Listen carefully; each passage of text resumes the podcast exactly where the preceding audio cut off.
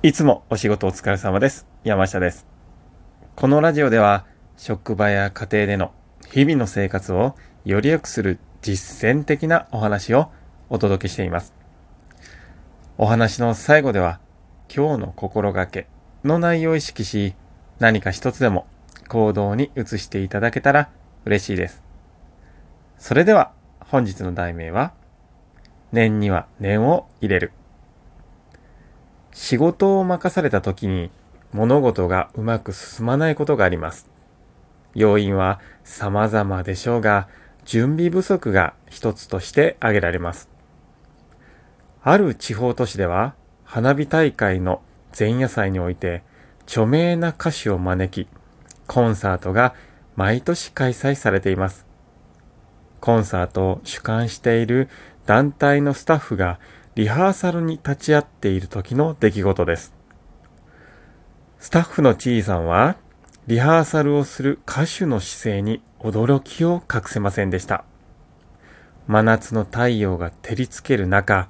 ビニールシートでステージを覆い、本番の倍の時間をかけて汗だくで入念にリハーサルをしていたのです。念には念を入れて確認を行うという意の万全を期すという言葉があります。確認にはやりすぎるということはないでしょう。T さんは本番同様にリハーサルに重点を置いているプロの姿勢に感銘を受けました。日常の業務においても目標や共有事項を確認しましょう。リハーサルや準備が必要な場合にはその大切さを認識し、繰り返し行っていきたいものです。そうですね。こういう言葉も昔からありますね。準備が8割だ。とよく言います。この本番に向けて準備を何度も何度も行うわけですが、やはり準備や練習を重ねれば重ねるほど自信というものがついてきますよね。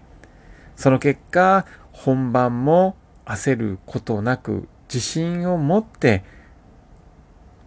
臨むことができます。準備においては、リハーサルなどにおいては、お客さんがいないので孤独になったり、反応がないために、これでいいのかな大丈夫なのかなというような心境に陥ることもありますが、これは経験を重ね、回を重ねることによって、会場にお客さんがいなくとも、お客さんがいるようなイメージを持ちながら、リハーサルを行えるようにもなります。